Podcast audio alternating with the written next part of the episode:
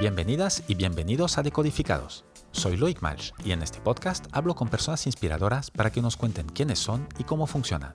En cada episodio, emprendedores, artistas, deportistas te compartirán ideas concretas que podrás aplicar en tu vida diaria. Inspiración para crecer y mejorar. Mi invitado de hoy es Thomas Lobes, CEO y fundador de Nixie for Children, el objetivo de Nixie for Children es ayudar con la realidad virtual a niños y niñas a reducir su nivel de ansiedad antes de un tratamiento hospitalario complicado. Tomás y Nixie for Children colaboran con hospitales de primer nivel, como el Hospital Germans Trias y Pujol de Badalona, y con fundaciones como la Fundación Ricky Rubio. Nixie ha recibido múltiples premios y reconocimientos, entre los cuales el premio DKV Impacta a la mejor iniciativa tecnológica de salud, el premio BIS Barcelona de Barcelona Activa a la mejor iniciativa contra la COVID-19, el premio Salud Digital de Consalud a la mejor iniciativa privada de salud digital. Hoy, Tomás y yo hablamos de la importancia de escuchar y preguntar, de los altibajos de emprender y de la fuerza que te da tener una misión social. Empecemos. Hola Tomás. ¿Qué tal, Loic? Muy bien, muchas gracias por estar aquí en, Decodificados. A ti por la invitación, un placer. Eh, empezaremos primero por eh, una cosa muy, eh, muy evidente, pero que creo que vale mucho la pena, que nos expliques tú qué es Nixie for Children.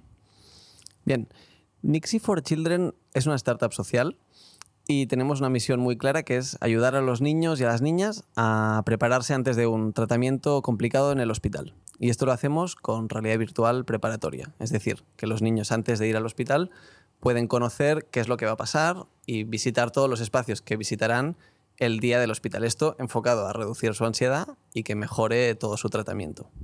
Vale, es un, es, está pensado como, eh, es decir, están en el hospital y es como un servicio previo añadido que dais para, porque obviamente un niño que está en el hospital que va a subir una, eh, que va a, tener una operación, entiendo que es sobre todo preoperatorio. Correcto, preoperatorio, pero no necesariamente una operación. Hemos ido ampliando tratamientos, pero todo esto viene de una necesidad que tienen los hospitales, que es que no tienen el personal la mayoría de veces necesario para que a todos los niños se les pueda explicar muy bien qué es lo que les va a pasar, qué sería lo ideal. Entonces, en Estados Unidos sí que hay una disciplina que se llama Child Life, que son principalmente psicólogas que se dedican a preparar a los niños para los eventos complicados en el hospital. Y esto es algo que es una disciplina muy nueva y que aquí a España todavía no ha llegado del todo, muy pocos hospitales lo tienen, con lo cual los hospitales mm, les faltan herramientas porque el personal está muchas veces sobresaturado y trabajan muchísimo y lo hacen genial y encuentran sus momentos para contarle a los niños qué es lo que va a pasar, pero vimos que podíamos ayudarles creando una herramienta más para preparar a estos niños. Y lo que hicimos fue pues, crear un kit de realidad virtual muy sencillo que sirve para que estos profesionales, que muchas veces son pues, enfermería, eh, anestesiólogos, eh, técnicos de radioterapia, mm, de todos los tipos de profesionales, pues tienen esta herramienta que es un kit que le entregan a la familia para que se lo puedan llevar a casa. Entonces ellos... no lo hacen en el hospital mismo, se lo entregan, le explican cómo funciona y ya lo hacen en casa. Correcto, no necesariamente. Sí que si hay tiempo pues se puede ver en el hospital, pero al final es una gafa de cartón, es una gafa de realidad virtual de cartón que se utiliza con un teléfono móvil. Y esto lo que hace es que cuando están en casa y tienen su momento de tranquilidad y pueden abordar el tema con, con calma, los niños pueden ponerse estas gafas y ver qué es lo que pasará cuando vayan al hospital. Y esto lo comparten pues, con todos sus hermanos, lo comparten con toda la familia. Tuvimos un niño divertidísimo que pues, su padre nos contaba pues, que se lo había llevado al colegio y que había utilizado las gafas para contarle a todos sus amigos por qué no estaba yendo a clase. Y estamos hablando de que es un niño pues, que estaba en tratamiento de cáncer. Entonces, era un tratamiento muy complicado, era un tema difícil, pero al final el hecho de que pues ese niño entendiera bien qué es lo que estaba pasando y por qué él tenía que estar en el hospital. Y esto podérselo explicar a sus amigos, que muchas veces pues, es la primera vez que quizá escucharon hablar sobre el cáncer, pues es brutal, ¿no? Y nos da como esta esperanza de, de saber que estamos haciendo las cosas bien y de que a los niños se les tienen que explicar las cosas, porque al final ellos se acaban enterando de todo. Totalmente, y aparte las suelen entender mejor de lo que nos pensamos. Totalmente, totalmente. O sea, la, capacidad que tienen de entender es, brutal, pero es que además son tan creativos que todo lo que no se les explica bien lo terminan rellenando con imaginación. Entonces nos encontramos, pues el otro día hablamos pues, con Ushia, ¿no? una niña que está en, un tratamiento que se tiene que pinchar cada noche, eh, un, pinchacito pequeño, como si fuera pues, como una pluma de, de diabetes, digamos, ¿no? un pinchacito pequeño. Pero a ella, cuando se lo explicaron, pues no le terminaron de contar exactamente bien cómo funcionaba este tratamiento y después de años de ponérselo, en una entrevista hablando con ella y con, y con su padre, pues nos confiesa que ella se pensaba que cuando le ponían el tratamiento la aguja se le quedaba dentro del cuerpo Ah. y que hasta el día siguiente que no se volvía a pinchar no se la cambiaban y ella llevaba un pinchazo dentro puesto todo el tiempo. Es decir, eso- para ella era un cambio de aguja diario en vez de un pinchazo. Claro, claro. Y esto ni, ni, ni su padre lo sabía porque ella nunca lo había dicho. Y aún así, pues es una niña que había tenido una preparación porque es justo un tratamiento que con- consta con, una, con un servicio especial, que una enfermera viene a casa, les explica a toda la familia en qué se basa ese tratamiento y demás. Pero aún así, no había sido suficiente. ¿Y de, de qué edad estamos hablando de los niños? Nosotros trabajamos con niños de 4 a 12 años, Ok, más son o muy, menos. muy pequeños, pueden ser. Entonces, Pueden ser muy pequeños, incluso niños de tres años también hemos, hemos tenido. La verdad es que el rango para lo que es infancia es grande. De 4 a 12, Ya, un niño de 4 que son con muy un niño de distintos. 12 no tiene nada que ver. Exacto. Entonces, también es un reto para nosotros seguir trabajando para que el vocabulario que utilizamos sea cada vez más adecuado, es decir, más específico, ¿no? Niños cada vez con franjas más pequeñas de, Vale, de porque edad. tenéis, de momento tenéis una misma versión, es decir, el niño ve lo mismo que tenga 4 o 12 años Ahora por ahora sí. y el proyecto es hacerlo más especializado, más personalizado o...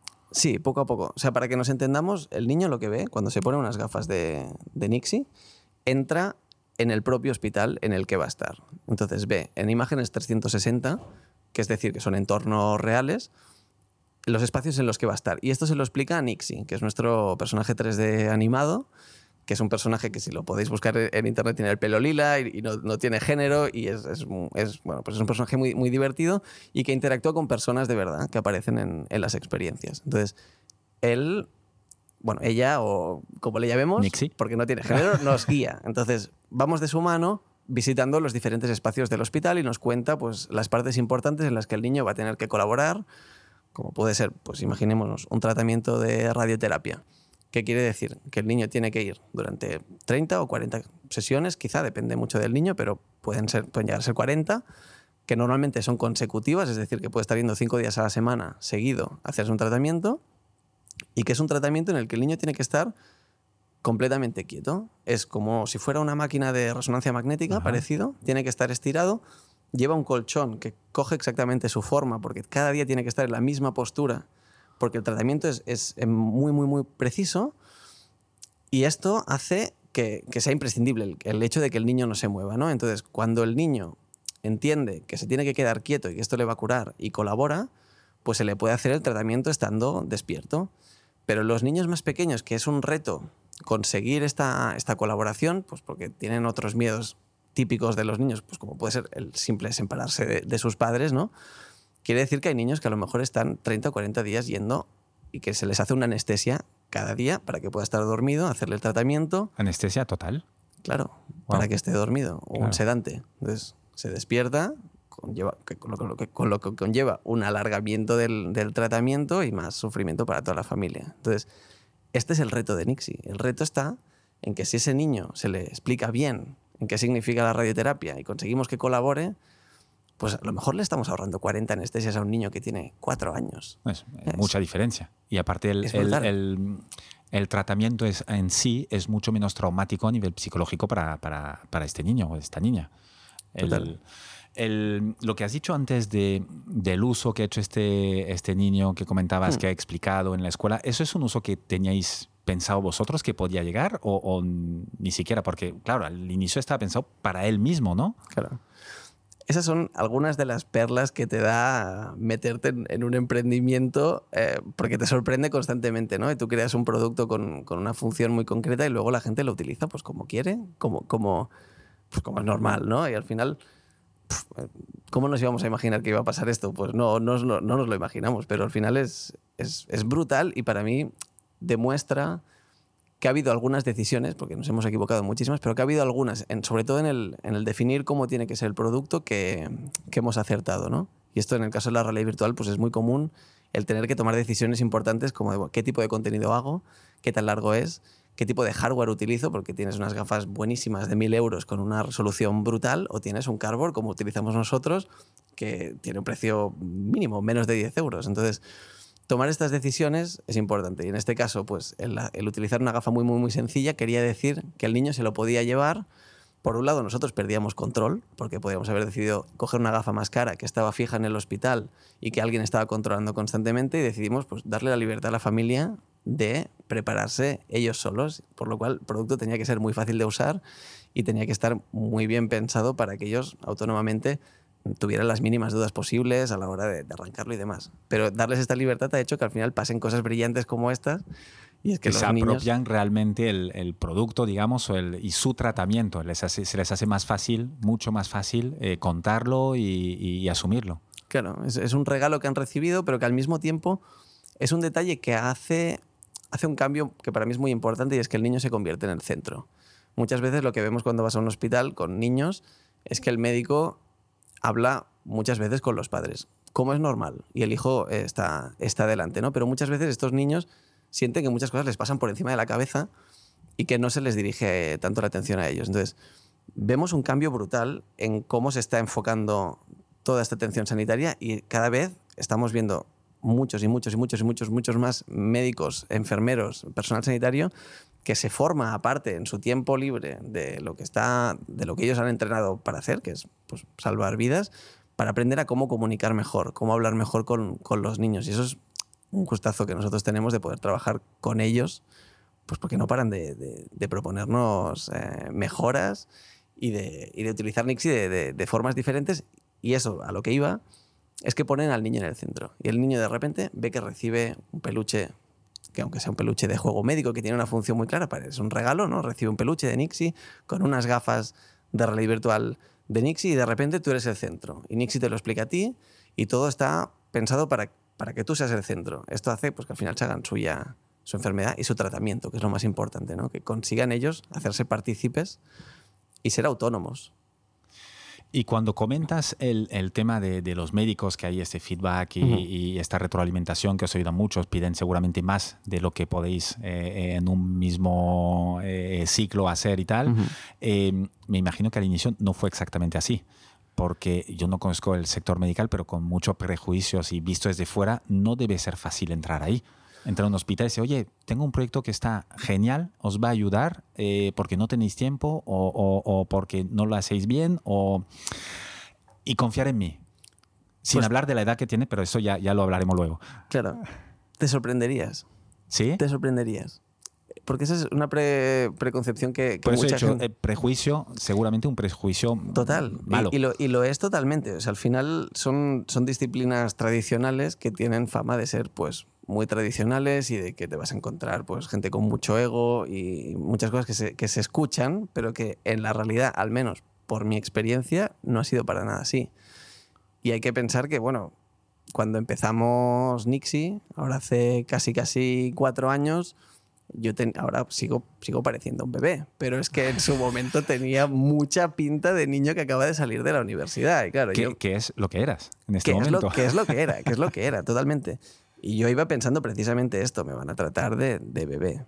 Y aunque sí nos hemos encontrado con episodios, porque al final hay gente y gente, la gran mayoría de médicos con los que entramos en contacto desde entonces hasta ahora se ha mostrado súper, súper, súper predispuesto a ayudar a proyectos como el nuestro, que teníamos en su inicio mm, nada de nada, o sea, una gafa de cartón del Flying Tiger Copenhagen con una pegatina de Nixie y un prototipo de vídeo hecho con una cámara de 100 euros, que es todo lo que me había permitido, o sea, todo lo que tenía yo ahorrado para, para alquilar una cámara durante un día, y la gente se reunía con nosotros y se sentaba un equipo de anestesia entero con el chaval que venía con las gafas de, de cartón a escuchar y a ver qué se podía hacer. Y de aquí sale Nixie. Nixie sale de la gente que ha confiado en, nosotros, que son médicos, enfermeros, técnicos, gente que vive por su trabajo. Y eso yo creo que es un gusto y un, bueno, algo que me ha tocado, porque no empecé Nixie obviamente pensando en esto, pero es un placer el trabajar con gente que hace su trabajo porque le gusta, que no se ha metido aquí porque le han dicho que vas a ganar mucho dinero siendo anestesiólogo en un hospital público. Se ha metido aquí porque creen en... Hay una vocación clara. Exacto, es gente que trabaja vocacionalmente. Entonces, eso es algo que es incomparable. Tomás, cuéntanos eh, tu primera reunión eh, o tu primer pitch de venta, en, me parece que fue en, en Canruti, en el Hospital Germán Trias y Pujol, ¿no? O... Fue, anterior a este. Fue anterior a este. Ah, pues cuéntame entonces. Luego te cuento también el de Canruti, que fue, fue muy curioso.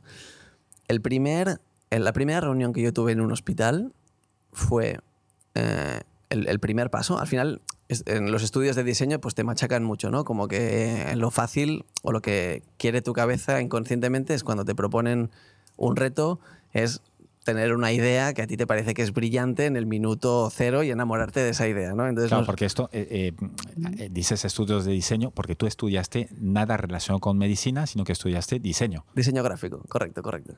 Entonces, nos machacan muchísimo a, a alejarte de esa primera idea de la cual te has enamorado y dejarla como en stand-by para, antes de tener ideas, centrarte en a ver dónde estoy y qué está pasando, dónde yo voy a trabajar. en este caso yo quería hacer algo con hospitales. Tenía cierto background de realidad virtual porque había trabajado como diseñador en una empresa de, realidad virtual y tenía ganas de devolver algo a, la sociedad eh, llevando la realidad virtual en el hospital porque en mi idea brillante pensaba que usar la realidad virtual para que los niños estaban hospitalizados pudieran pues viajar a Tailandia, por ejemplo, me parecía una idea brillante. Entonces decidí intentar hacer algo, ¿no? Y decidí, pues eso, meter mi proyecto de final de carrera como, como con esta idea y ver qué pasaba. Entonces conseguimos una reunión con el primer hospital. Pitch, hola, soy no sé quién, soy un profesor, en este caso se llama Oriol Ventura, que es un profesor que tuve en, en la universidad. Tengo un alumno que quiere conoceros y explicaros un poco su proyecto porque quiere ayudar al hospital y dicen, adelante, que venga. Y entonces yo consigo la primera reunión. Me siento en esa sala con tres psicólogas. Y yo tenía las gafas ahí de realidad virtual metidas en la mochila, pero sabía que no las podía enseñar porque, porque no es lo que toca. ¿no? Yo tenía que escuchar primero. Entonces nos pusimos a hablar, hablar, hablar, hablar, hablar. Y en una de estas conversaciones me sacan un álbum y me dicen, mira, con esto le enseñamos a los niños cómo es un quirófano por dentro. Y era un álbum de estos plastificado de los que yo usaba cuando estaba en P5. De, las fotos de la abuela, ¿no? bueno, las fotos de la abuela.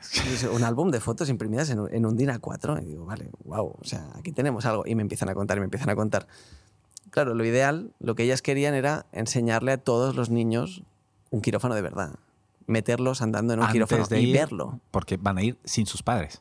Claro, se van a tener que separar de los padres en una puerta y meterse acompañados de alguien que a lo mejor han conocido antes, pero que de repente este día va vestido de verde, con gorro, mascarilla, que ahora la mascarilla ya la tenemos muy por la mano, pero en su momento la mascarilla era un susto, toda ella. Y meterte con tres o cuatro, cinco, seis, siete personas en un espacio blanco, con unas luces que parecen ahí ovnis del espacio, que te piden que te estires una camilla boca arriba y respires de una mascarilla, una anestesia, que es un olor que no conoces y demás. es para salir corriendo.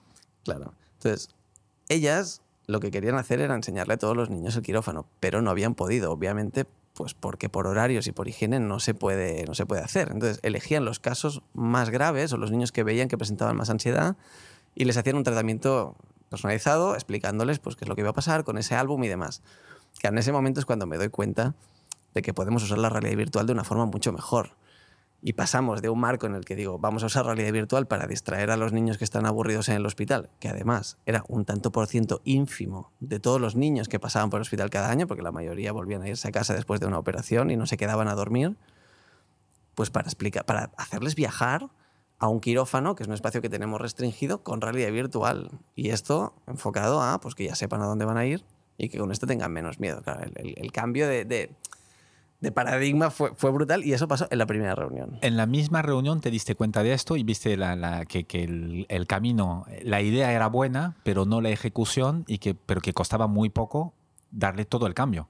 Claro, o sea, yo lo que me di cuenta, me di cuenta es de que de entrada había hecho bien haciéndole caso a mis profesores y callándome la boca con mi idea, porque yo era de los típicos que tenía una idea y, y iba con la idea a saco de esto es bueno, que sí, que sí, que tal. Claro, me di cuenta de, imagínate, si yo hubiera sacado esas gafas ahí lo primero de la reunión, ahora a lo mejor estaría dando viajes a Tailandia, ¿no? Y el, y el cambio que hicimos, la vuelta esta más que necesitaba el proyecto, venía de escuchar a la gente que vive cada día en el hospital y de no pensarte que tú desde fuera vas a tener la idea que va a revolucionar el, mundo sin conocer la, la realidad de, del terreno. Y esto entiendo que os sigue pasando. Bueno, esto ya debe ser en, el, en, el, ADN de Nixie de escuchar eh, tanto a, me imagino que habéis involucrado ahora tanto a padres como a niños mm. en este entorno de gente que, que os da feedback y, sobre el cual estáis construyendo los, las proyecciones, las, las próximas evoluciones del proyecto, ¿no? Claro, ahora nos pasa algo que es em, signo de, que hemos estado trabajando bien durante estos años y es que de vez en cuando, no siempre, nos llama un partner, que puede ser un hospital o puede ser, bueno, diferentes actores del sector salud que están interesados en, nuestra solución. Pero ellos quizás están enfocados en un tratamiento en concreto que nosotros quizá todavía no, no conocemos. Y se nos acercan y nos piden, bueno, podemos usar realidad virtual tal como la usáis en Nixie para este tratamiento, claro, la primera, o sea, la, primera respuesta siempre es, ok, tiene buena pinta, pero preséntame a pacientes y tráeme a los médicos que quiero hablar con ellos. Y entonces es cuando salen estos proyectos con media vuelta de tuerca más que se alejan de esta primera idea inicial, que puede ser buena, pero que cuando hablas con, con la gente que lo va a tener que usar, se convierte en mucho mejor. Sí, al final depende, bueno, es lo de siempre en una startup, la tuya es muy especial, pero el, el que manda al final es el market fit, ¿no? Tú puedes tener la idea que sea eh, buenísima en tu mente eh, o buenísima así, pero si el mercado no, pues no entra en el mercado, no, no tiene mucho sentido. Y, el, y tienes la suerte tú casi de poder probar el mercado antes. Es el propio mercado que te dice lo que quiere, tanto el médico como el, los padres, ¿no? Sí, aunque, aunque sigue siendo un... Obviamente si coges este, este acercamiento, ¿no? De primero mirar el mercado y ver qué es lo que hace falta y crearlo ya a medida, te ahorras muchas ideas y venidas, esto está claro. Pero el product market fit, que tanto se habla, es muy difícil de conseguir. Y nosotros todavía seguimos pensando en maneras de innovar nuestro modelo de negocio, porque al final tú tienes un producto que se puede estar vendiendo bien, pero hay muchas maneras de vender un, un mismo producto y al final de las startups que empiezan, claro, la estadística no ayuda en nada. Dicen que 9 de cada 10 se estampan y no sobreviven al cuarto año. Eso, en, la gran mayoría de los casos, y esto lo han, certificado muchos estudios, es porque no hay product market fit.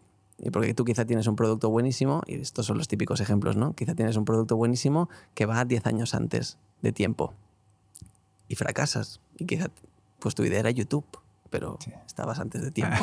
Entonces, hay muchas cosas que dependen de ti, pero también hay muchísimas que no dependen de ti y la gracia está en intentar encajarte en lo que está pasando en el mundo. Vosotros ahora tenéis eh, el reducir la angustia preoperatoria, eh, tratamientos oncológicos. Sí. ¿Y, qué más aplicaciones tenéis? Tenemos la preparación para, para hemofilia, que es eh, bueno, los niños que tienen problemas de coagulación en, en, la sangre, que es un problema genético que van a tener toda la vida y que necesitan pues cada noche pintar, pincharse, bueno, cada noche, no, no siempre, pero quizá cada dos días, un factor de coagulación, de coagulación, que es lo que les falta en la sangre, que es un pinchacito que se tienen que poner en vena, que no es un pinchacito al uso, sino que se tienen que pinchar en vena.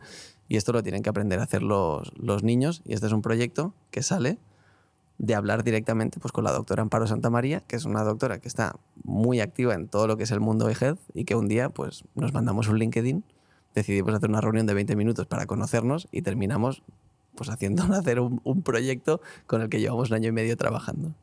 Y estos son los tres principales, pero después estamos todavía desarrollando y mejorando los que ya tenemos y desarrollando nuevos con los partners que han confiado en nosotros, que son de una talla, y aquí viene Canruti, que es el, gran hospital donde nosotros hemos podido nacer y hacer las pruebas piloto con, con, ellos y con ellos ya hemos innovado llevando la preparación con realidad virtual no solo a niños, sino también a adultos. Y hemos hecho la preparación para cirugía cardíaca. Y el ingreso a UCI posterior. Es decir, ya estáis ampliando muchísimo el, el, campo ya a todo tipo de pacientes. Sí, pasa que esto también es, es importante no perder el foco. Al final cuando tú tienes una idea, la empiezas a desarrollar y a medida que vas por el camino, pues se te van ocurriendo más y más y más y más y más. Y al final es importante seleccionar bien los esfuerzos porque al final en la startup, pues los recursos son muy limitados y depende de cómo la has montado, pues todavía más limitados y no puedes meterte en todo, ¿no? Entonces en adultos sí queríamos hacer una prueba piloto, pero nuestro foco sigue siendo los niños. Y entonces, el, claro, cuando hablas con, con un hospital, estos partners que tú comentas son hospitales, ¿no? Entiendo, en su mayoría. Eh, ¿Qué hacéis? Porque al final no, deja de ser, eh, por mucho que es un mundo mucho más abierto de lo que yo me pensaba, eh, no deja de ser un sector médico muy regulado y tal, y no, y no puedes vender un producto como tal, ¿no? Me imagino que hay un ensayo clínico o cómo, funciona realmente cuando tú empiezas y vamos a probarlo con, no sé, 100 pacientes o, hay, hay, algunos factores que te impone el hospital o cómo... Claro. Todo lo que, todo lo que pasa en el, sector salud y más en un hospital tiene que tener una cierta regulación y eso está bien que sea así. Sí, aunque, creo que sí. Aunque es un, aunque es un problemón. bueno, aunque son frenos, me imagino, a veces. Claro, bueno, estamos hablando de que dentro de lo que cabe en, en Nix hemos tenido suerte, porque no es, un, no, no es un medicamento, por ejemplo, que pueda ser invasivo, pues como alguien que se ha inventado pues algo pues para reparar una aorta estallada, ¿no? Y el, nivel de, investigación que necesitas es salvaje. En nuestro caso es, información bien dada, con lo cual tampoco hay un diagnóstico como si tú estás creando un, dispositivo que es revolucionario en cómo se diagnostica cualquier eh, enfermedad. Pero siempre hay un riesgo de que tu herramienta de diagnóstico falle y te equivoques en un diagnóstico, lo cual puede ser pues, con unas consecuencias muy grandes. ¿no? En nuestro caso es información bien dada y eso eh, nos ha facilitado también el poder entrar más rápido al mercado. Pero el primer, primer, primer paso, lo primero que hicimos fue diseñar un, un ensayo clínico que al final es lo que demuestra que tu herramienta está funcionando. Y esto fue pues, la gran idea de, mi primer mentor y que después se convirtió en, en socio, que es el doctor Torren, de diseñar un ensayo clínico en colaboración con Canruti, que fue el primer hospital que confió en nosotros, la doctora Franco, que es quien lo ha liderado. Y lo que hemos hecho es comparar grupos. Tener un grupo normal, que sigue el mismo procedimiento de preparación para entrar a quirófano habitual, y un grupo con realidad virtual. Y después hay una persona que está en el sitio, sea, en el momento justo antes de entrar a quirófano, que es un psicólogo, que no sabe esos niños que van pasando si han tenido realidad virtual o no y comparar los síntomas y los niveles de, ansiedad, tanto del niño como de los padres. Y esto ha sido pues, un proceso que ha durado año y medio bien bien, pero que por suerte ha salido muy bien. Y este artículo está en proceso de, publicación ahora. Cuando dices que ha salido muy bien, ¿qué, tipo de números son? ¿O se puede decir o hay que esperar el artículo? Hay que esperar el artículo, pero sí podemos decir que, hemos conseguido demostrar que se reduce la ansiedad. ¿Cómo, se mide la ansiedad de un niño? Hay, hay unas escalas eh, hay muchas maneras de medir la ansiedad de los niños, pero hay, la que hemos utilizado nosotros es una escala que está validada, que son escalas que se, te lo voy a contar como, como puedo, ¿eh? desde el diseñador gráfico. Em, son escalas que están validadas y que se mide una serie de síntomas que están preestablecidos que se tienen que encontrar en los niños y que eso, eso indica, están atados a una puntuación y eso indica pues, el, nivel, el nivel de ansiedad que puede tener un niño, con lo cual ahí se, se limita un rango de puntuación en el que a partir de X número 30 significa ansiedad. Y lo que esa persona está buscando pues son todos estos síntomas, ¿no? Si el niño llora, si el niño tiene problemas para separarse de los padres, si incluso tiene que venir un médico a arrancarlo literalmente de los brazos, pues porque no hay manera de separarlo de los padres, todos estos síntomas pues se miden. ¿Y el ensayo clínico, habéis hecho varios o, solo este? Claro, un ensayo clínico eh, eh, también es otra cosa de estar en este sector. No es que tú hagas un test de mercado y lo tengas en dos meses y ya veas un poco lo que pasa. Me has dicho un año y medio. Eh, ¿Habéis hecho más? Estamos, todo, todo lo que nosotros hacemos al Son final... puros ensayos clínicos. Bueno, tampoco, tampoco es que estemos haciendo ensayos constantemente, pero sí es verdad que es, forma parte imprescindible de todo lo que hacemos. ¿no? Entonces, cada producto nuevo que sacamos tiene que pasar un, un, periodo de, observación y aquí es donde dependemos totalmente de nuestros colaboradores, que en este caso, pues quien hace los ensayos son los médicos en el hospital, que todo se ha dicho, le dedican su tiempo, muchas veces personal, para hacer todo lo que no es estrictamente asistencia, como es en este caso, para poder desarrollar y para ayudarnos a, validar nuevas herramientas y a poderlas poner en, en manos de, de los pacientes, ¿no? que al final es lo que es importante.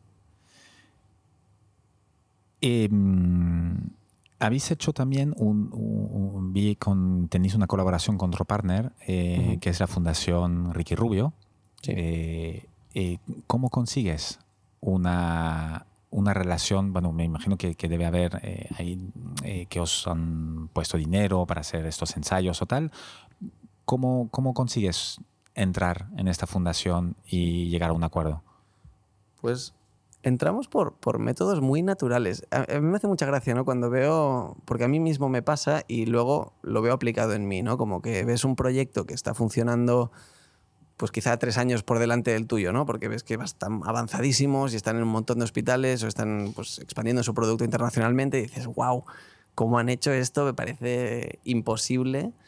Pero al final, muchas veces, pues cuando lo, miras con lupa y ves las acciones individuales, pues, pues son pues muy humildes a veces, ¿no? Y en este caso nos acercamos a la fundación de, de Ricky porque sabíamos que tenían mucho interés en todo lo que era mejorar el, sector sanitario, pero en ese momento acababan de empezar la, la, fundación. Y nos acercamos a ellos con esas gafas del Flying Tiger, que eran el prototipo, ¿no? A enseñarles algo que si lo vierais ahora partiríais de la risa porque te lo tenías que imaginar principalmente. O sea, casi, casi no había nada. Era muy virtual. Estaba totalmente en el metaverso. Entonces, eh, se lo explicamos, pero se alejaba de su, de su foco, que al final eh, era el cáncer de pulmón. ¿no? Ellos empezaron pues, la fundación de Ricky para ayudar en el cáncer de pulmón, pero pasaron los años y seguimos en contacto con ellos y abrieron el foco de, de su fundación también para ayudar a los niños con cáncer.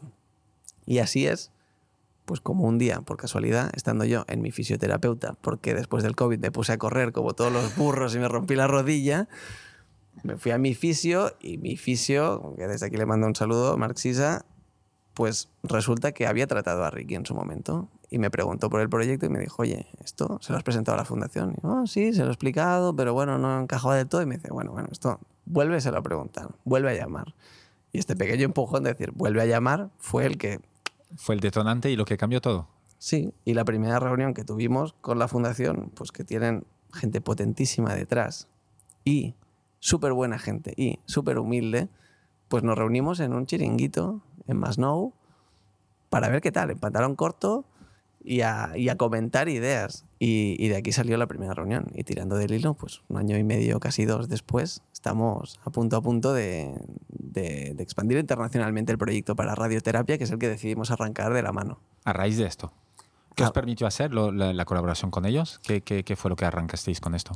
Claro, aquí tuvimos que innovar también en, en cómo nos relacionábamos con una fundación. ¿no? Nixie nace con una misión clarísima, pero en un momento tenemos que decidir qué somos y el, el, el, mundo te obliga ¿no? a definirte. Bueno, pero ¿qué eres? ¿Eres una asociación? ¿Eres una ONG? ¿Eres una empresa? ¿Qué eres? ¿no? Y decidimos montarla como empresa porque teníamos la intuición de que en algún momento este desarrollo tecnológico que necesitábamos hacer pues necesitaría capital privado para, para arrancar y decidimos montarlo como empresa, aunque siempre con un foco social pues muy claro que es por lo que habíamos arrancado.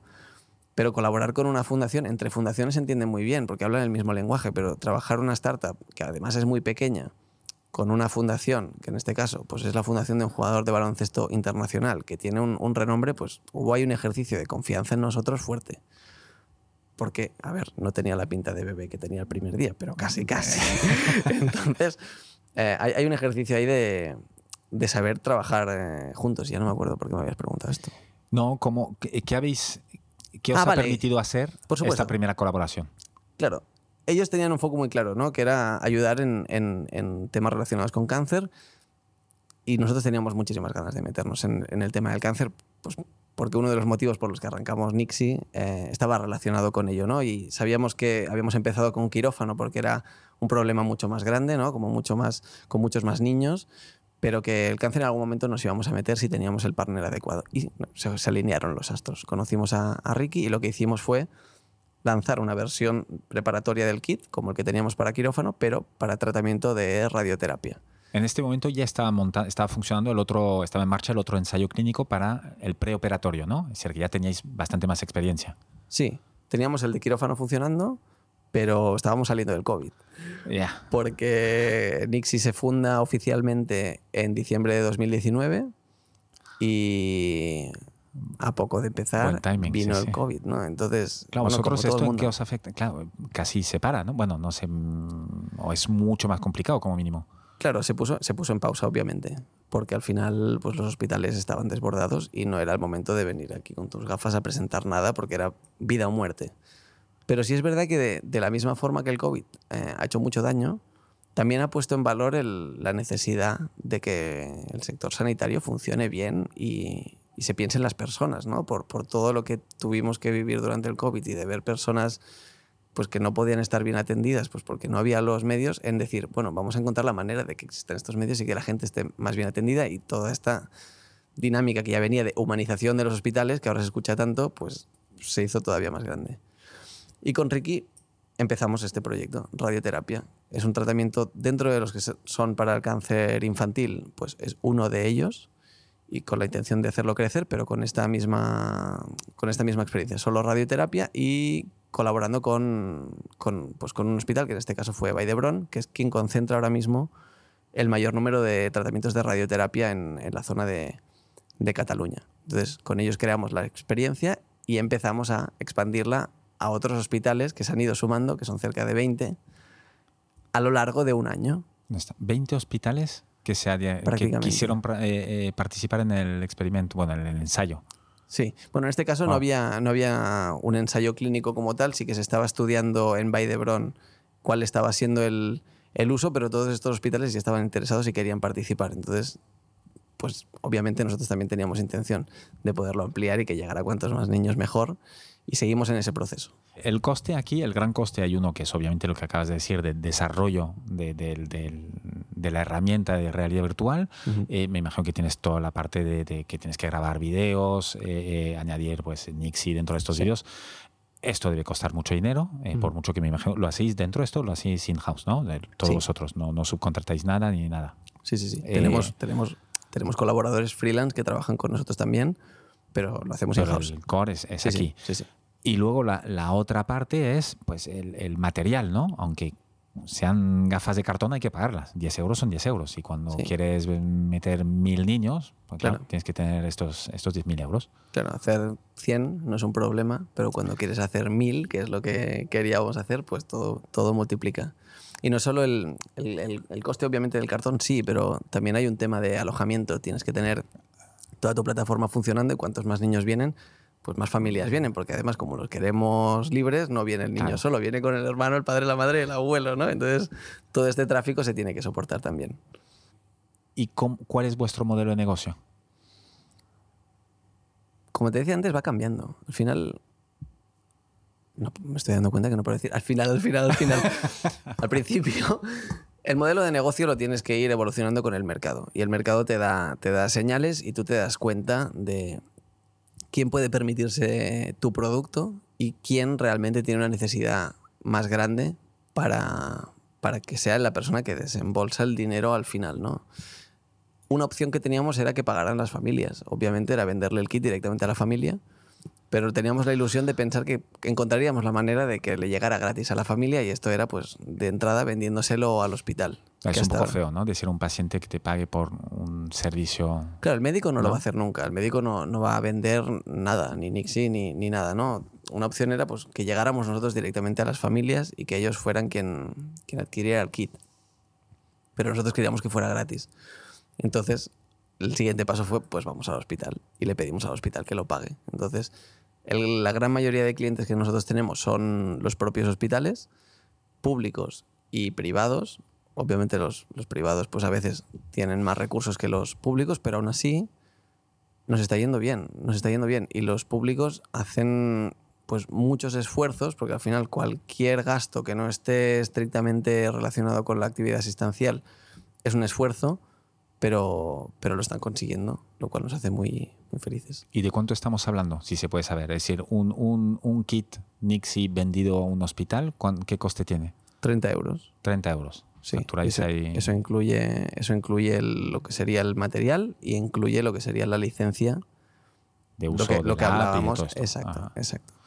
Y, y, entonces pues ya, ya estáis aquí, eh, eh, aparte del nivel servicio y de, y de impacto mm. social que queréis dar, pues también como toda startup llega un momento que tienes que o pedir dinero a alguien que no sea una fundación o generar tu modelo de negocio y al inicio en general es un poco más complicado. Vosotros tenéis, eh, sois los socios fundadores y hay, tenéis capital privado externo o cómo, cómo habéis evolucionado con esto? Por el momento tenemos la suerte de no haber necesitado capital privado de, inversores o inversoras. Entonces, empezamos facturando desde el minuto uno. El primer hospital con el que trabajamos, que era Canruti, también se convertía en nuestro primer cliente.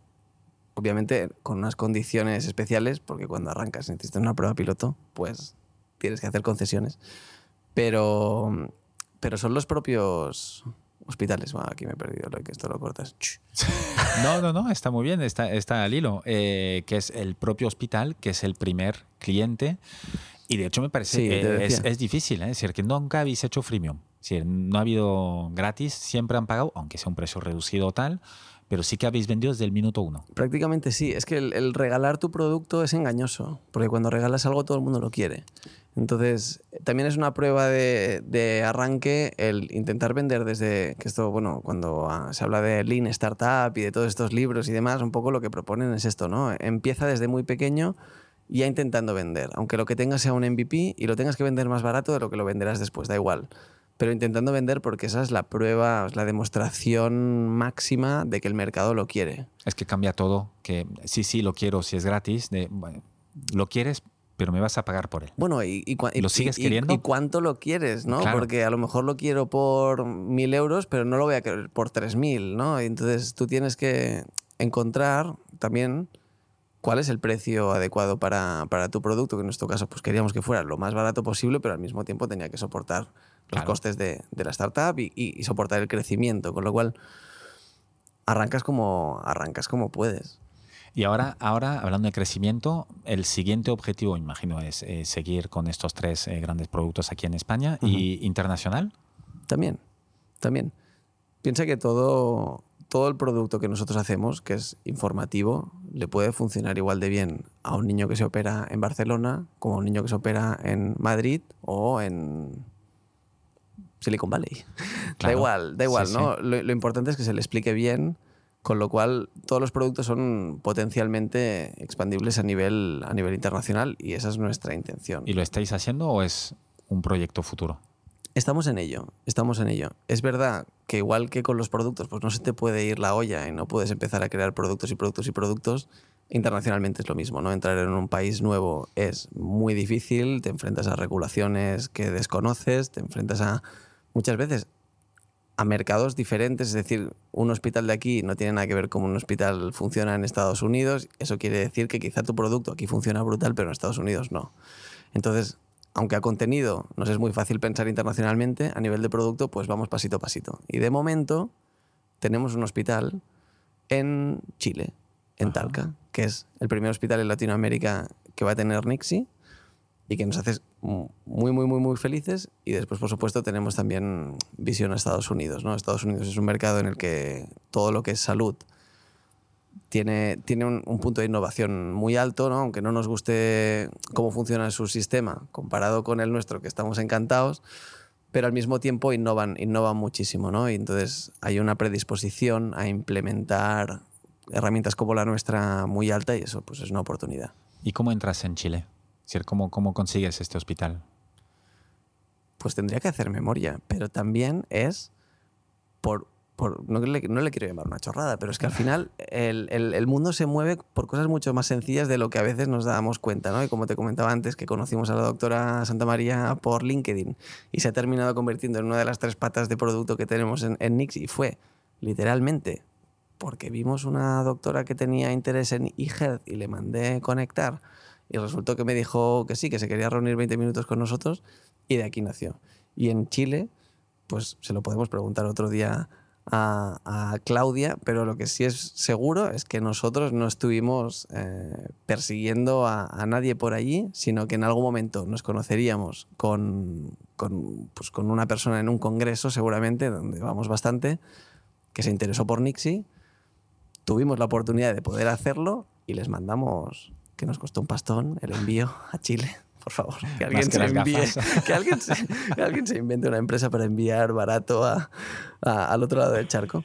Eh, pero sí, lo pudimos, lo pudimos hacer. Em, antes de Nixie, claro, tú tienes una, una trayectoria eh, que es bien interesante. Em, porque antes de Nixie no es que hayas fundado muchas empresas, eh, sino que estabas estudiando.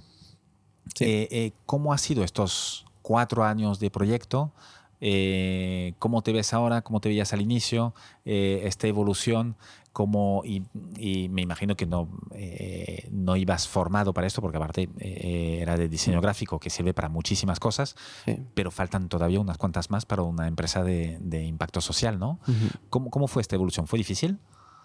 Fue muy gradual y se ha sentido muy natural, aunque ahora si me miro a Tomás de hace cuatro años, eh, lo veo diametralmente diferente. Claro, yo pensaba que me estaba metiendo en un mundillo. Una vez hacemos el, proyecto de final de carrera, ¿no? Se presenta, funciona muy bien, empezamos a hablar con médicos, hay interés, eh, el primer hospital nos dice que no y tenemos que decidir si, si se arranca o no. Claro, yo en ese momento no tenía ni idea de dónde me estaba metiendo empezando una empresa yo siempre he sido muy motivado y muy echado para adelante y montamos una asociación sin ánimo de lucro para montar torneos de básquet. Nos metimos y no teníamos ni idea y nos estampamos y llovió y problemones, ¿no?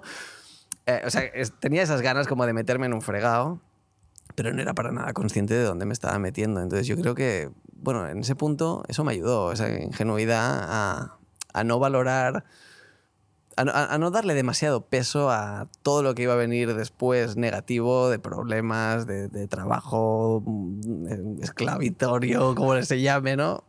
Em, pero había, había muchísimas ganas. Entonces nos metimos y poco a poco fui aprendiendo, claro. Te encuentras que aprendes a medida que necesitas las cosas. Y hay mucha formación, por suerte. Pues estamos en, bueno, aquí en Barcelona pero en España en general, pues ahora está muy de moda ser emprendedor y se forma mucho a los emprendedores, pero emprender no es para todo el mundo. Emprender es muy difícil y tienes que tener muchas ganas de hacerlo. Yo, pues me saco el sombrero, pero no lo entiendo sinceramente, la gente que empieza empresa solo por ganar dinero, con todo el trabajo que lleva y sabiendo que nueve de cada diez no lo consiguen. Dedicarle tres años de tu vida a una empresa solo por el dinero me parece una burrada, ¿no? Entonces, Claro, aquí teníamos una misión clarísima y yo sabía que aunque esto no funcionara, no me iba a arrepentir nunca. Y que por lo que lo habíamos empezado, pues mira, si salía bien, brutal, y si no, pues habría aprendido mucho por el, por el camino. Pero tú siempre quisiste hacer esto, o, em, de alguna manera eh, poder ayudar en este sector médico. No siempre, no siempre. Yo en su momento quería ser publicista. Me fui a Argentina pensando. Es que la vida es muy caprichosa, ¿no? Y luego miras para hacia atrás y, y, ves cómo se hilan los puntos muy fácilmente, pero es, es, muy difícil ver hacia dónde vas, ¿no? Sí, sí, mirando para atrás es fácil, para adelante no tanto. Claro.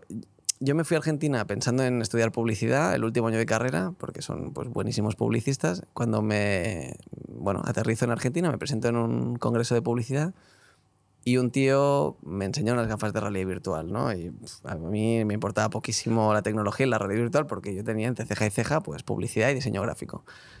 Me petó tanto la cabeza esas gafas que me quedé con el gusanillo y al final, mírate tú por dónde, terminé trabajando de diseñador gráfico en una empresa de realidad virtual en Buenos Aires. Esto fue tu primer contacto con la realidad virtual, ¿no? Correcto. La pequeña semilla que faltaba para, para Nixie. Claro.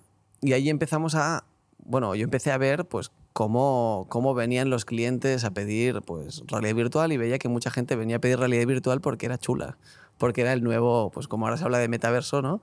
Todo el mundo quiere estar, pero la gente tampoco tenía muy claro para qué. Y a mí eso me daba mucha rabia porque había gente, pues, pues bueno, me acuerdo de un cliente en concreto que vino a preguntar por realidad virtual y era un hospital y era de, bueno, sé que esto va a salir en la tele, y me importa relativamente poco lo que me ofrezcáis. Yo lo que quiero es poner una gafa y hacer una foto. Y eso da muchísima rabia. Y eso me despertó pues algo que me había pasado pues cuando yo era muy pequeño con, con una historia muy personal. ¿no? Tuve un amigo que, que lo perdimos, Mark, lo perdimos por, por una leucemia. Y fue un momento muy duro que me marcó y que durante mucho tiempo pues, fue un sentimiento que tuve dormido pero en ese momento como que se me encendió la, la, bombilla y fue, bueno, ahora hay que volver a un hospital y ahora voy a devolver, voy a poner mi granito de arena para ayudar a todos los niños, pues como, y fue así, fue como mi amigo. una, realmente una, una iluminación casi tampoco lo llamaría una iluminación, pero sí que cuando vino a ese hospital y se sentó allí con esa actitud, pensé, cabrones, con todo lo que podéis hacer, con todo lo que podéis ayudar y con esta herramienta tan, tan brutal, vamos a hacer algo. Entonces, de aquí salió mi gran idea brillante, que era la de llevar a los niños a Tailandia. Eh, pero sí es verdad que, bueno, Marc ha sido una inspiración y al final todos los emprendedores tenemos una historia detrás y él ha sido la fuerza que en los momentos en los que se ha puesto chungo chungo y he pensado que no lo sacaba, pues me ha acordado y he dicho, bueno, pues oye, em, vamos a intentarlo una vez más y vamos a volver a empujar, vamos a volver a llamar a la puerta y vamos a ver si sale. Y de momento, pues va bien. Si nos volvemos a ver dentro de dos o tres años, me pues da gracia verme hablar así y te voy a decir, pues mira, me pegó un ostión. Em, pero sí, siempre está bien tener a alguien detrás que te empuja a una historia, que te motiva a seguir. Cuando emprendes, pues te pasan muchas cosas buenas y también te pasa, es una montaña rusa, eso lo dice todo el mundo. Eh, eh, hablando de montañas rusas, eh, un, par de momentos, el mejor, el peor, o de los más chungos y de los mejores que hayas tenido en estos cuatro años con Nixie?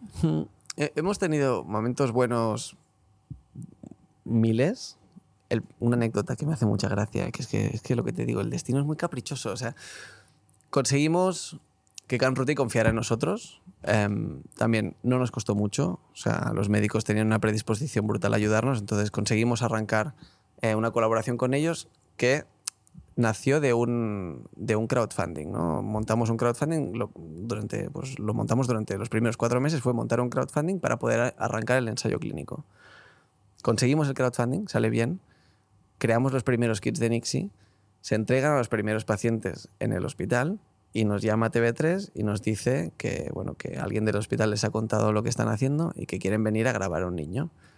Total que, pues la doctora Franco coge, mira su lista, mira, pues mañana por la mañana viene un niño, si queréis venir, que venga, este niño ha tenido Nixie. Total, me subo al ascensor cruzando los dedos para que haya ido bien porque yo no sabía si ese niño le había ido bien Nixie o no, porque era de, los primeros, era de los primeros que participaba en el ensayo clínico y, y, y, y ese día venía a la tele. Me subo con, con, los señores de la tele, con las cámaras y los trípodes en el ascensor, me encuentro con la familia, hola, ¿qué tal? Con un niño, y salimos del ascensor, la doctora, hola, Teresa, bueno, él es Julen, el primer niño que he tenido Nixie. Y yo pensando, madre mía, como esto no haya funcionado, si no han podido ver la realidad virtual, cualquier cosa que haya y, el, y la tele ahí grabándole la cámara, bueno, por suerte le había ido muy bien. Bueno. Esos momentos buenos y momentos malos, que son malos y ahora con el tiempo pues, se convierten en graciosos, pues de todos los tipos. ¿no? Hay uno que a mí me hace mucha gracia, es que creamos el primer el peluche de Nixie, que hasta ahora no, existía, y es una herramienta de, de, juego médico que sirve para el niño pues, ponerse en la posición del que hace el tratamiento y, y hacerle al peluche el tratamiento primero que no sea su peluche particular, porque entonces prácticamente la diferencia entre él y el peluche es ninguna, lo hacen en el peluche de Nixie. Y encargamos mil peluches que vienen en... Bueno, yo pensaba que en una caja llegó un camión a casa de mis padres y me dice, ¿dónde te lo dejo? ¿El qué? Esto. Eh, baja la palanca, 13 cajas gigantes, como estas que ves aquí, que duras penas puedes llevar una entre tú solo, llenas de pues mil peluches que abultaban pues como toda mi habitación y parte del comedor, porque no, no nos cabían. Y los abrimos todos, ostras, qué chulo, qué chulo, nos encanta el peluche. Claro, el peluche tenía que venir con una mochila para poder meter dentro los elementos de jugar con, con el peluche.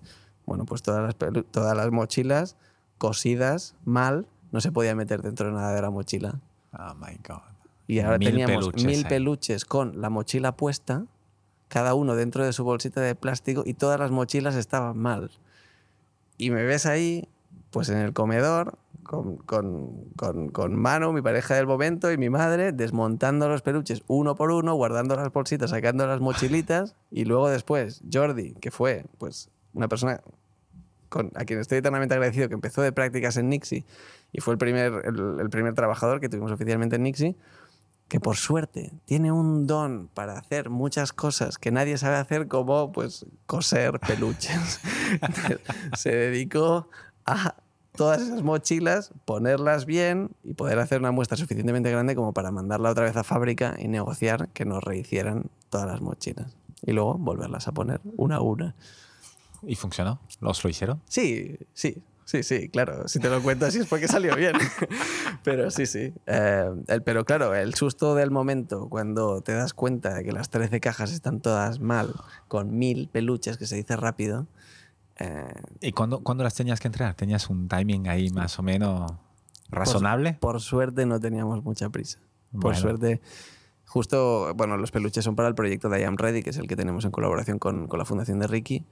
Y teníamos el primer hospital que tenía muchísima prisa, pero el resto todavía no los teníamos. Iba a empezar solo en Baidebron para hacer la prueba piloto y luego se iba a expandir. Así que por suerte no teníamos un deadline que tenía que ser al día siguiente. Todos a coser.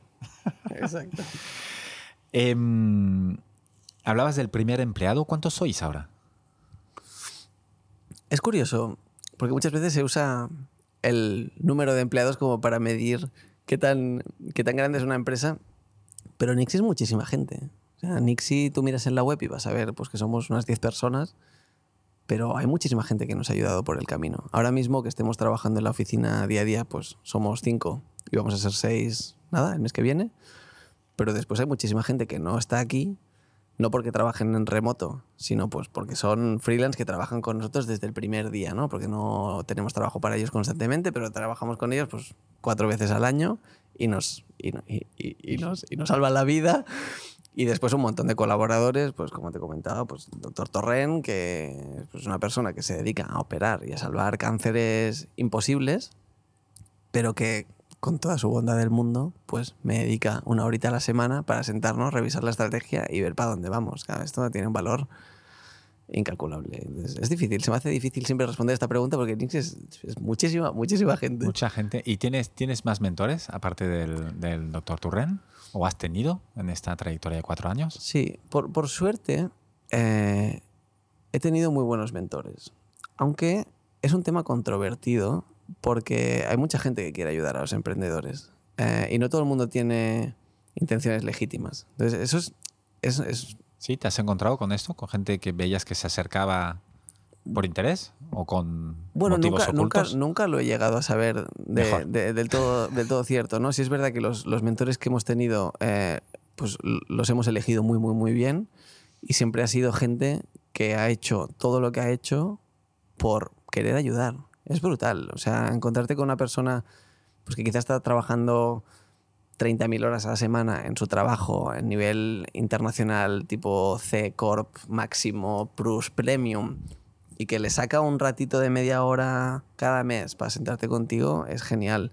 Y se me vendrían mil nombres a la cabeza, ¿eh? pero bueno, voy a nombrar dos que son nuestras eh, ángeles de la guarda, que son Verena del Valle, que es psicóloga especialista Child Life formada en Estados Unidos, que trabaja en, en Lausanne, en Suiza, y que es quien nos ha ayudado a hablar bien a los niños. Porque todos los guiones que hemos hecho de cómo habla Nixie, qué te cuenta Nixie, hasta dónde te cuenta, eh, todo esto no lo puede hacer cualquiera, te lo tiene que hacer alguien que es experto en, ese tema. ¿no? Y ella ha sido pues, quien nos ha dado la luz y que nos ha dicho cosas muy interesantes que a nosotros en el primer momento pues, se nos escapaban, como es mmm, decirle al niño pues mira, qué bien, eh, tú solo tienes que dormir un rato y cuando te despiertes ya estará.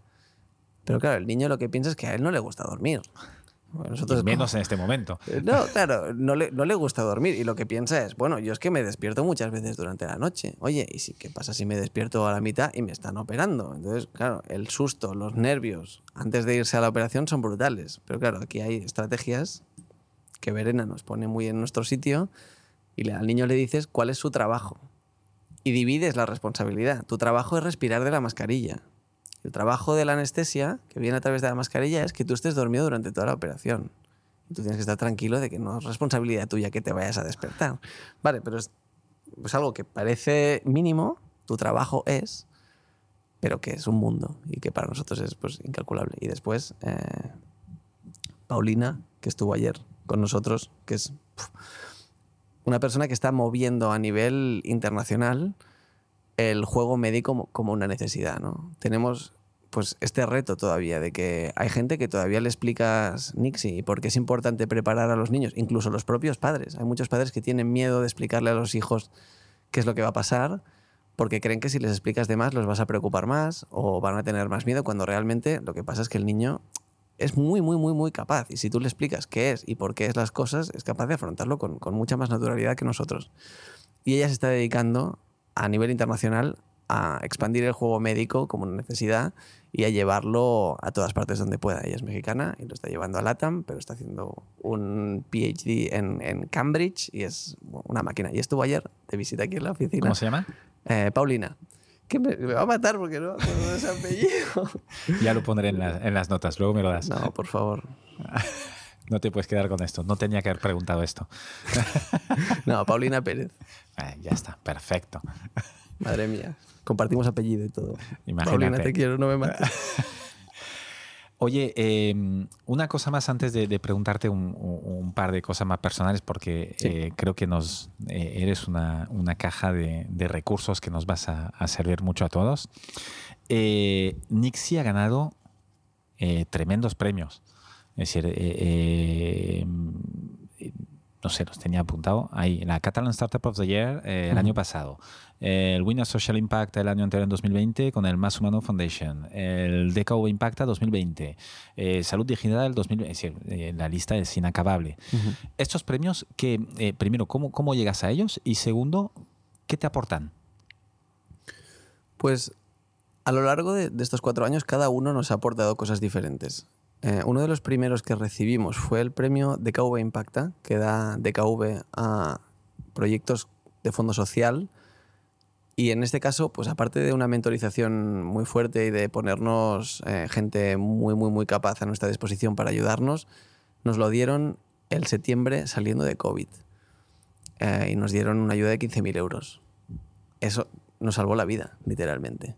Y después ha habido otros premios que quizá no tenían un reconocimiento, eh, o sea, no tenían un premio económico, pero que sí que te dan un caché, ¿no? Y te ponen en el punto de mira y te consiguen una, nota de prensa y que la gente sepa quién es. Y eso es eh, muy importante para una startup. Pero, al mismo tiempo, es importante no, no dejarte llevar por la, por la emoción del, del, premio y tener en cuenta pues, que, bueno, que al final a base de premios no se vive.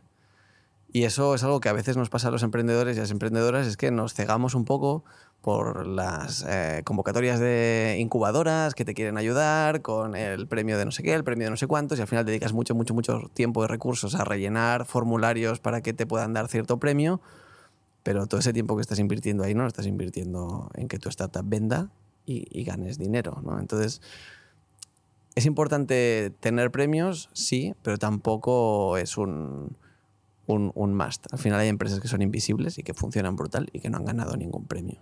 Y también hay que ser conscientes de que, bueno, hemos tenido pues la, gracia o la, o la, suerte de que trabajamos en un sector pues que ahora está de moda, ¿no? La, la, salud pues es algo que ahora está en boca de todos y que es pues una tendencia. Trabajamos con niños y trabajamos con tecnología, ¿no? Entonces, bueno, Tenéis el foco ahí bastante metido. Tenemos, tenemos tres teclas que son, que son muy golosas para, para, para, para este tipo de, de, reconocimientos y estamos agradecidísimos de, de haberlos podido tener y de, y de, trabajar en un proyecto tan bonito que, que nos encanta a todos. ¿El éxito, Tomás, cómo lo definirías para ti? Es una pregunta que, que me han hecho varias veces y que nunca he contestado bien, yo creo. Bueno, el, el éxito... Una oportunidad más. Sí, el, eh, vamos allá. El éxito para mí es muy subjetivo, ¿no? Cada uno tiene su, su propia definición y es muy difícil para mí pensar en el éxito como algo que va más allá de hacer que las ideas que tengo, ver que pasan. O sea, ver que. Ver, que, las ideas que, tengo eh, pasan y que se convierten en algo, en algo real. Ese siempre ha sido como mi, mi motivador, ¿no? El pensar que puedo crear un cambio en el mundo, aunque sea un granito de arena, que sea pequeño, y ver que lo he conseguido y esa motivación personal que tengo, para mí eso es, eso es eh, mi éxito a nivel personal y se aleja bastante y, al mismo tiempo intento, no cegarme por las definiciones clásicas de éxito de las startups, ¿no? que muchas veces pues, es qué tan rápido has crecido, cuánto dinero de inversión tienes, cuánta gente tienes trabajando a, tu cargo, que eso al final pues, es una manera de, categorizar, porque nos gusta mucho poner en rankings a la gente, o los premios mismo, ¿no? cuántos premios has ganado, pero al final aquí lo que importa es que, que consigas lo que te habías propuesto y en nuestro caso queríamos ayudar a los niños, nunca nos pensábamos que íbamos a conseguir darle un kit a un niño nunca en un hospital por todo el papeleo que nos teníamos que encontrar de entrada y lo conseguimos y ya llegamos a casi 4.000 y, y, eso sigue creciendo, ¿no? Entonces,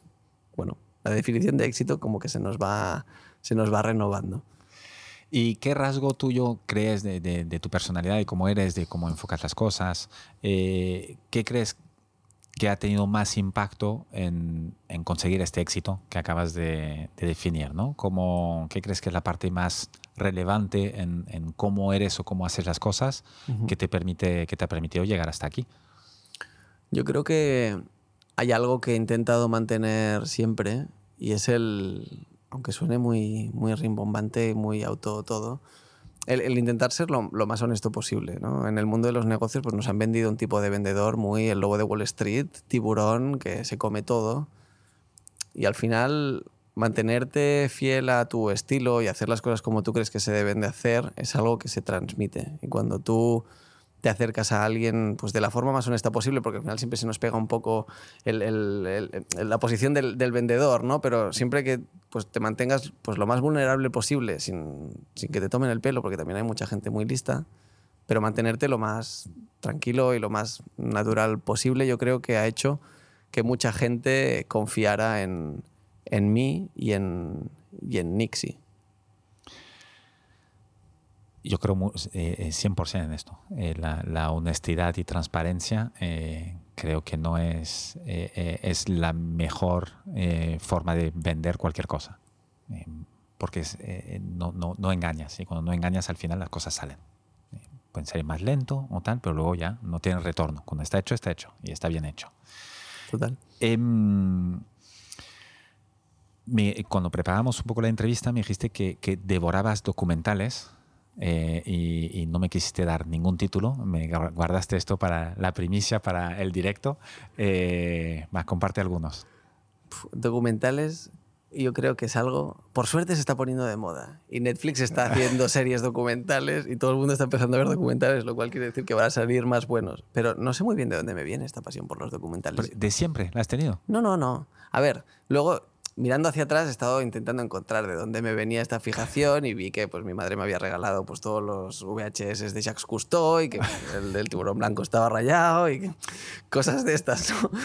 Em, pero yo el primer documental que recuerdo que me hizo un clic y que me enamoró del género es un documental que se llama Man on Wire que después eh, le hicieron una película. Es espectacular pero que no he visto porque no he querido romper esa imagen que tengo del documental. Eh, que es una historia, es una historia preciosa. Es la historia de un funambulista francés que sueña en cruzar las Torres Gemelas, ¿no? que, más poético que esto imposible. Y es una misión imposible.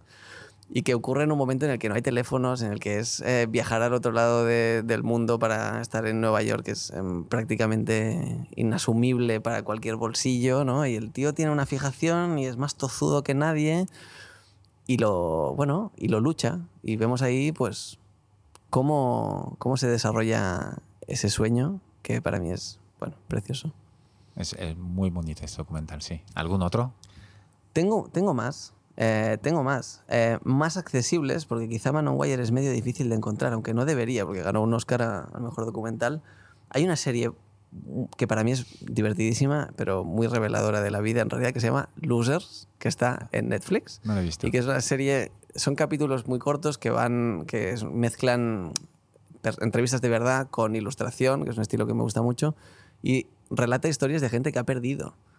Gente que casi gana, pero que perdieron. Y que estuvieron en la final pues, del mundo de boxeo y, y casi ganan, pero no, y nadie se acuerda. Eh, o, pues, bueno, un corredor que quería correr el maratón eh, de sables, que es un maratón imposible que se corre por la arena del desierto en, el Sáhara, siendo un tío olímpico de caldeta y de todo, y se encuentra con una torta de realidad que le pega el mundo. Y bueno, y, no gana, ¿no? Ya lo dice el título, no va a ganar, nadie va a ganar. Sí, ahí no, hay, no hay demasiado estrés para saber qué va a pasar. No, no son historias de perdedores. Y es, que, eh, es que es un aprendizaje, a mí me encanta. Me encanta porque en el mundo de las startups hay mucho de esto, ¿no? De, de querer el, triunfar, el, lo has, has, conseguido, has llevado tu startup al final, la has vendido, la has hecho pública, se ha convertido en IPO, lo que sea. Y oye, hay que reconciliarse con la idea de que, bueno, para que uno gane, tienen que perder muchos y que está bien perder también, oye, que no pasa nada. No, y lo has dicho, lo has dicho antes, eh, hace un rato, que el, el, aunque tuvieras que cerrar mañana, oye, estos cuatro años han valido la pena con todo lo que has aprendido, con lo que habéis aportado, que era el objetivo inicial, eh, ya estás contento. Obviamente uno siempre quiere más, pero ya el camino eh, que parece un tópico, pero, pero una vez que lo asumes y lo haces realmente tuyo, ves que no es ningún tópico y, es el camino lo que importa. Pero para mí, sí, total, 100%. O sea, el camino es todo y luego el día que se acabe Nixie, aunque esté sufriendo al máximo, miraré para atrás y diré, hostia, cómo estaba disfrutando y no me daba cuenta. Em, pero es liberador, el, reconciliarte con el, con el fracaso te, te, libera, ¿no? Porque te quita esta presión de lo tengo que conseguir. Entonces, bueno, tú ya sabes que, bueno, muy posiblemente no lo vayas a conseguir. Ahora, high hopes, low expectations, ¿sabes? Como, bueno, aunque no esperemos sacar nada y sepamos que a lo mejor no lo conseguimos, em, no por eso vamos a estar menos motivados, lo vamos a meter todo, vamos a estar aquí a full y nos vamos a quedar a dormir aquí en la oficina si hace falta y vamos a hacer todas las horas que hagan falta, a full con todo, pero sabiendo que, oye, es muy posible que, que no lo consigamos y ya está pero se te ve que lo estás disfrutando. No creo que dices, miraré para atrás y veré que, que, al final lo disfruté. Yo creo que eres consciente, ¿no? Que lo disfrutas ahora o no, o no o hay demasiado vorágine para pararte a pensar. Eh, sí, soy, soy consciente de que lo estoy disfrutando mucho. O sea, me lo estoy pasando bomba y además estoy rodeado de una gente increíble. Trabajar aquí cada día con, pues, con Claudia, con Jordi, con Carlota, con Julia que acaba de entrar, o sea, con Alberto, todos. Es un, es un placer. Y me cuesta a veces porque te das cuenta de las cosas eh, con el tiempo que no las has celebrado. Hay cosas como que no se celebran y que se tienen que celebrar, aunque sean pequeñas, eh, porque el día a día te, te, persigue, ¿no? Y estás todo el día con más cosas, más cosas, más cosas, más cosas, pero al final, bueno, es que es, que es el topicazo, o sea, es que el camino es, es el, el, el, destino, ¿no? Da igual a dónde llegues, disfruta del camino, todo lo que se pueda. Hay momentos chungos y al final es trabajo. Estamos trabajando y lo pasamos mal, pero también tenemos momentos súper divertidos. Y hay que celebrar. Sí, sí. Hay, que, celebrar. las pequeñas victorias. Hay que celebrar más. Y esto me lo pongo de deberes para mí también, porque aunque venga aquí a predicar que se tienen que celebrar las cosas, celebramos menos de lo que nos toca. Así que sí. Además de documentales, eh, ¿algún libro que, que te haga especial ilusión, que regales mucho o que hayas leído una y otra vez? Hay un libro que regalo muchísimo. Eh, es un libro raro, de un señor que se llama Buckminster Fuller. Ni la menor idea de quién es bueno, yo me quedé con la misma cara cuando el señor Alex Mitrani, que es un profesor de historia que seguramente no sepa que pienso que es un muy buen profesor, aunque somos compañeros ahora porque estamos dando clase en, en EINA, en la misma universidad, pero él me presentó a Buckminster Fuller, que es un señor que en los años 60 pues, se puso a hablar de eficiencia global eh, energética. En los años 60. Sí, es un señor, es un hombre de Vitruvio, ¿vale? O sea, es el típico pues, inventor, eh, arquitecto, eh, ingeniero y, orador y 40.000 cosas más, pero tiene un libro que se llama Operating Manual for Spaceship Earth y que tiene un concepto de todos sus libros que son imposibles y el tío además es que era rebuscado como él solo porque creía que cuando una palabra le faltaba es porque faltaba, o sea, cuando no se podía expresar algo con una palabra que no encontraba, pues creía que, se, que faltaba una palabra y se las inventaba. Entonces sus libros están llenos de palabras inventadas que él le ha puesto a términos de física, historia, de cualquier cosa. Incluso en su tiempo he leído que había un diccionario Buckminster Full en realidad. Em, pero tiene este libro que es muy sencillito, que se llama Operating Manual for Spaceship Earth, con una idea muy concreta. Y es que somos unos frikis intentando mandar cohetes a la Luna cuando ya todos somos astronautas y nuestra nave espacial es la Tierra. Y viene sin, sin, sin instrucciones. Y estamos gastando el, los recursos que tenemos, que son pues, los fossil fuels y demás, lo que le quieras llamar, el petróleo y demás, que es nuestro combustible de emergencia, nos lo estamos fundiendo a punta pala y no hemos aprendido a usar la tierra todavía. Tenemos tierra, tenemos mar, tenemos sol, tenemos viento y ese tío, pues ese tío, si me escuchara, me gustaría conocerle, pobre, le pediría perdón. Eh, hablaba de todo esto mucho antes de, de que fuera un problema como lo es ahora y todos sus libros son reveladores. Me encanta. Book, Bookminster. Book, sí, tenía un nombre. Fuller, ¿no has dicho? Sí, sí. Y después hay otro. Yo normalmente me caracterizo porque nunca he sido gran leedor de novelas. Mis amigos se ríen mucho de mí porque tengo muchos amigos artistas que leen de todo y muy bien. Y yo las conversaciones como, bueno, pues yo he leído uno de business que no está nada mal. bueno, pero puedes hablar de documentales. Eh, puedo hablar de documentales, ahora sí. Em, pero me encanta leer eh, libros de, no ficción em, y hay dos autores que son brutales. Uno es Dan Ariely y otro que es menos accesible pero que también igual brutal, Daniel Kahneman. Y tienen... De Dan Ariely no te sabría decir Sí, se llama Predictably Irrational y, Dan, eh, y Daniel Kahneman tiene Thinking Fast and Slow. Los dos se dedican a hacer eh, investigaciones eh, psicológicas de cómo tomamos las decisiones y de cómo nos comportamos los, los humanos. y es, es, muy revelador darnos cuenta de lo desviados que estamos y de lo cuerdos que nos pensamos que estamos y de lo muy manipulables que somos. Entonces, bueno, Daniel Kahneman era, era pues, el primer psicólogo en recibir un premio Nobel de Economía espero no equivocarme, pero sí, o sea, el premio Nobel era de economía y fue sonado porque él era psicólogo, luego también fue economista, pero es una persona que eh, estudiando cómo nos comportamos consiguió un premio Nobel eh, de otro rubro que no era el, que no era el suyo, ¿no? por todo lo que se demostró. ¿Ves? Veo que, que, dirás que lees poco, pero lo que lees eh, tiene miga, ¿no? Porque no, has dicho ningún libro que parezca así muy asequible de entrada. Son, libros. A ver, Dan Ariely es muy accesible. Es una persona que se dedica a. Es divulgador también. Entonces escribe de una manera que lo hace muy accesible a todo el mundo. El libro de Daniel Kahneman, estaba mirando antes las reseñas que tiene y tiene reseñas muy malas. Pero porque es un libro muy denso, muy, muy denso. O sea, yo tardé muchísimo tiempo en leerlo porque es de estos libros que cuando ya llevas tres páginas, si te despistas un segundo, que llevas una página, no te has enterado de nada. Pero bueno, es un señor que ganó un premio Nobel, entonces habla, habla bien y habla interesante. Pero el contenido es, es, ¿Y no leíste eh, Influencia y Manipulación de Robert Cialdini? Que va un este. poquito de lo mismo, pero es, es, es muy asequible este.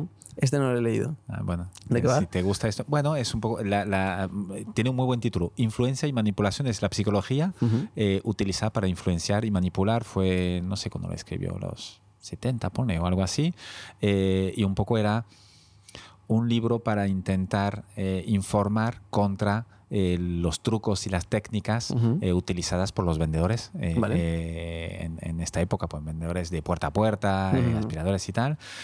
Y, la verdad que tuvo mucho éxito, pero no el que pensaba su autor, sino más bien se utilizó por toda, pues por gente de marketing, de para ventas y tal, para vender más. vale, buenísimo, lo voy a buscar, lo voy a buscar. Bueno, estos, estos em, los dos, Dani y, Daniel, hablan muy de, de, estudios que han hecho y son casos concretos que hablan de temas muy diferentes. Entonces, va desde cosas muy, muy enraizadas en cómo el marketing funciona y demás, pero también hay cosas muy chorras, ¿no? Como de, bueno, máquina de café en una oficina por favor, dejad 50 céntimos en el vasito cada vez que os hagáis un café. No la vigila nadie. Muy bien. Nadie estaba pagando, ¿no? Y dicen, bueno, ¿puedes observar a ver qué está pasando aquí? Sí, muy bien. El tío mira, vale, y ve que hay pues, la máquina, pipipi, ahí en una oficina y hay un póster encima de flores. Muy bien. Hace el estudio durante una semana, mira cuánta gente paga, pipipi, muy bien, hace un gráfico. La semana siguiente cambia el póster de flores y pone dos ojos enfadados mirando. Y lo deja una semana. Y luego vuelve a poner una montaña, unas flores. Y luego otros ojos diferentes. Y si ves el gráfico, eso sí parece una montaña rusa. Porque la gente se siente observada y cuando están los ojos, paga. Y si no, no. Y, somos, así, somos, así, de cutres. y a mí me parece muy gracioso leer sobre esto. Vamos, me encanta. Genial. Eh, pondré eh, todos eh, los títulos y links en las notas, así será más fácil, porque son, son nombres un poco complicados. Última pregunta, Tomás. Eh, pregunta eh, eh, retórica, a ver si sale bien. Si no, pues ya, ya, ya será tema mío. Em, si tuvieras la oportunidad y la posibilidad de poner un mensaje en una lona gigantesca, no en una, sino en todas las escuelas del mundo, para que todo el mundo que pase delante, que entre en la escuela, que salga de la escuela, lo pueda ver, ¿qué pondrías ahí? He estado pensando mucho en esta pregunta no te voy a decir que no me ha dejado dormir, pero casi. Em, pero porque sentía como una responsabilidad de responderla bien y digo, es que esta pregunta eh, se tiene que tomar de forma creativa. No puedo responderla en serio porque no me va a salir nada, me va a salir toda nirabe, que es como mi lema. Em, no, yo creo que, claro, si tuviera una lona que está delante de todas las escuelas, ¿cuántas escuelas hay en el mundo? Millones y millones y millones. Claro, eh, este espacio publicitario, ¿cuánto dinero vale? Entonces, hay un problemón He empezado que eso, eso es realidad virtual, ¿eh? es decir, no, no, no lo vamos a conseguir. bueno, ya veremos, quizás sí. A lo mejor, nunca se sabe. Eh, o a lo mejor en el metaverso lo puedes hacer. ¿A quién, sabe? Em, claro, si en, las escuelas tenemos un problema que es el bullying, ¿no? El bullying eh, yo creo que es el gran problema no resuelto que todo el mundo le gustaría erradicar y que nadie que yo conozca al menos ha conseguido encontrar la receta mágica porque debe ser un mix de, de muchas cosas, ¿no? Pero bueno, si tuviera una lona delante de cada colegio pues seguramente vendería ese espacio publicitario a empresas que me gusten, gente que haga cosas bien, pues tipo Eura, le dejaría poner ahí un anuncio y le pediría pues que hiciera referencia al bullying y con todo el dinero que ganáramos de eso, pues montamos una asociación o una ONG e intentamos hacer algo al respecto, con muchos millones, porque claro, si me pones una lona delante de cada cole, puedo vender muchos anuncios.